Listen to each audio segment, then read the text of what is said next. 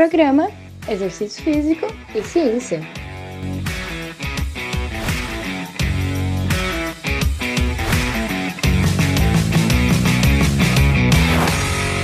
Está começando mais um Exercício Físico e Ciência.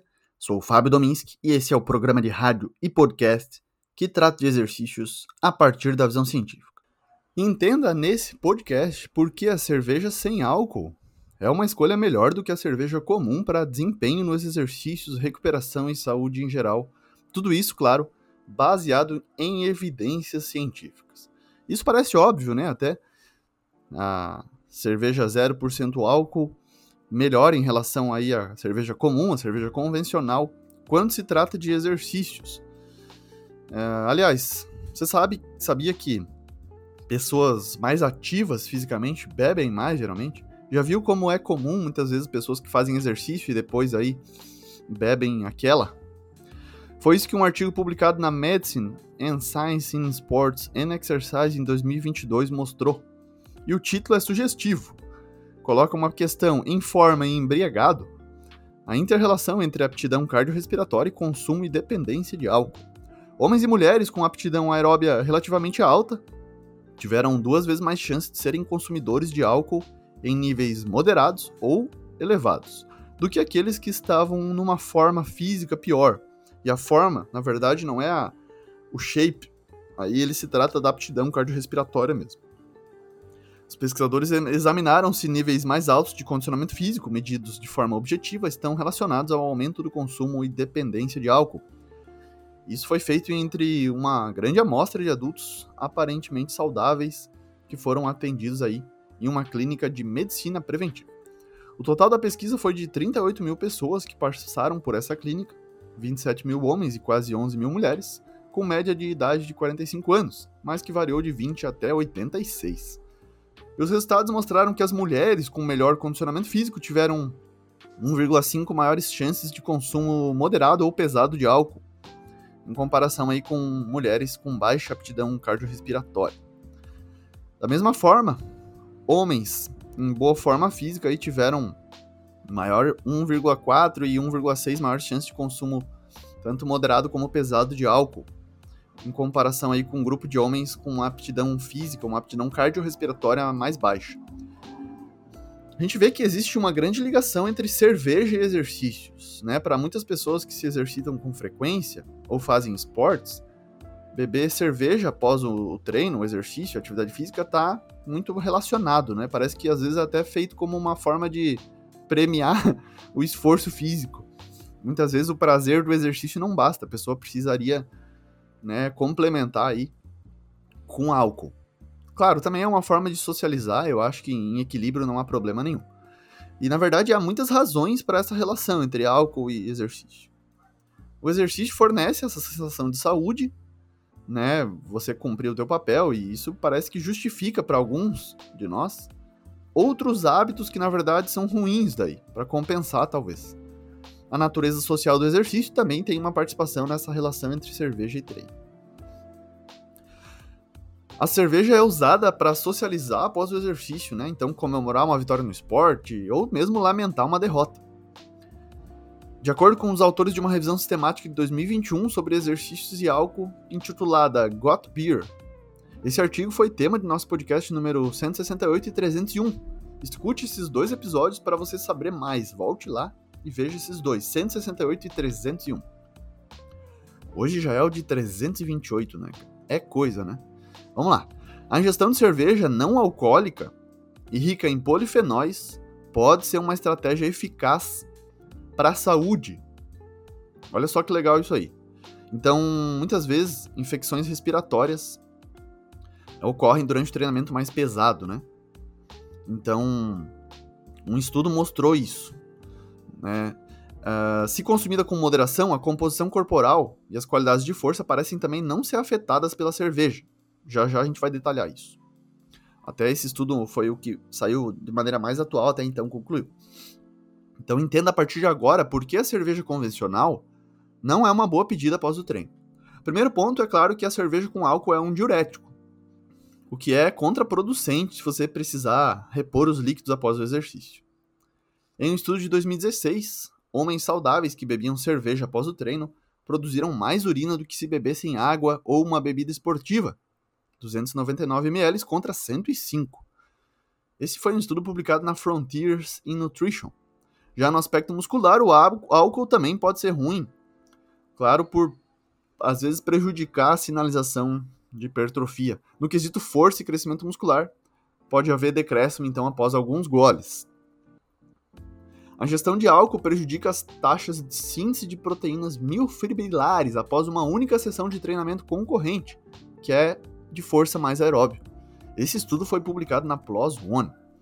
Já um estudo publicado na Applied Physiology, Nutrition and Metabolism em 2014 mostrou que a reidratação pós-exercício com cerveja prejudica a retenção de líquidos, o tempo de reação e o equilíbrio. Então, a partir disso, dessa série de evidências mostrando aí alguns decréscimos no desempenho, né, a partir da cerveja convencional, da cerveja com álcool, pesquisadores começaram a se interessar aí também na cerveja sem álcool. O primeiro estudo foi publicado em 2012.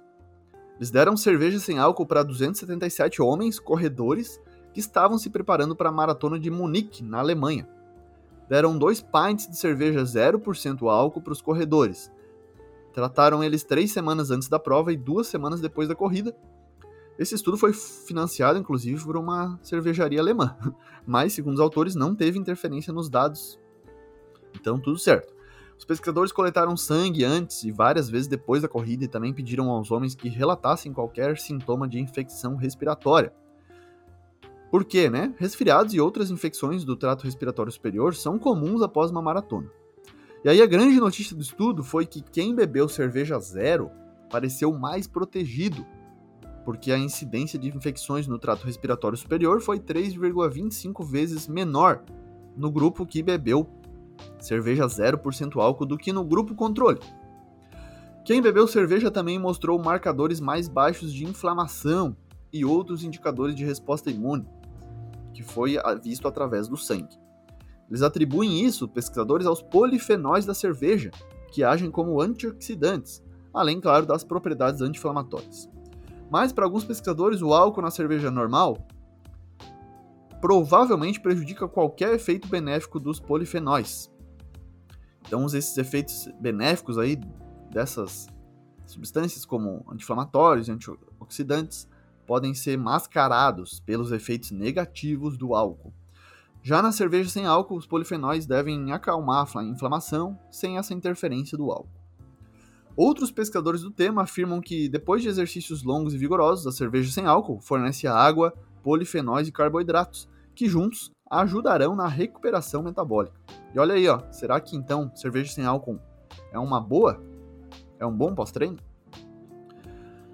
A jornalista Gretchen Reynolds destaca na coluna dela que a cerveja durante o exercício, mesmo que não seja alcoólica, não funcionará bem com o trato gastrointestinal, porque ela é efervescente e pode causar desconforto, arrotos, náusea ou algo pior. Mas a cerveja sem álcool é uma escolha melhor do que a cerveja comum para o desempenho nos exercícios, para a recuperação e para a saúde em geral. A escolha é sua, seja responsável. Mas hoje a gente tem uma forte tendência que é um movimento de jovens chamado Sober Curious, algo como sóbrio curioso, que inclui aí um senso de responsabilidade sobre o futuro, maior consciência sobre bem-estar, saúde, melhor compreensão dos riscos a ela que o álcool pode causar, mesmo que em pequenas doses. Então a gente tem aí vários jovens, uma, uma, uma onda mesmo, um movimento grande em vários países, né, que estão diminuindo ou até cortando o álcool. Eu acho que de forma moderada não há problema algum mas você tem que ver como se sente. Os jovens não são os únicos a embarcar nesse trem aí da sobriedade. Né? A pandemia fez com que muitos passassem a consumir álcool de maneira exagerada. E muitas vezes contribuiu para que as pessoas no mundo todo examinassem essa relação aí com a bebida. Pessoas mais conscientes talvez conseguem avaliar se vale a pena, se está valendo a pena, se está tendo prazer, os efeitos colaterais disso, enfim. Então tem algumas campanhas anuais, como Janeiro Seco, Outubro Sóbrio, que tem convidado aí as pessoas a experimentarem como é a vida sem uma gota de bebida. Né? Então, talvez Tem gente que chama de férias do álcool, enfim. Na minha visão, você não precisa interromper completamente o consumo de álcool. Uma vida equilibrada não precisa disso. Mas o que não cabe é o excesso ou em momentos inoportunos. Agora, quando tiver que curtir aí uma gelada com seus amigos, talvez não precise perder essa chance. Aliás, você não sabe quando que vai ser a última, não é mesmo? A gente nunca sabe quando que vai ser a última vez que a gente vê né, essas pessoas. Então beba com responsabilidade, mas saiba que a cerveja zero álcool é uma boa opção aí de pós-treino. Eu, inclusive, tenho sido adepto aí a diminuir o consumo de álcool e tenho ficado bastante satisfeito sem perder momentos, sem desfrutar de momentos com as pessoas que eu gosto. Porque, claro, eu também gosto de cerveja, gosto do gosto e aí a zero álcool tem me satisfeito em vários momentos, mas também não preciso cortar 100% as bebidas alcoólicas. É, e sim fazer um consumo mais consciente e a base disso é a informação que eu espero ter ajudado através desse podcast.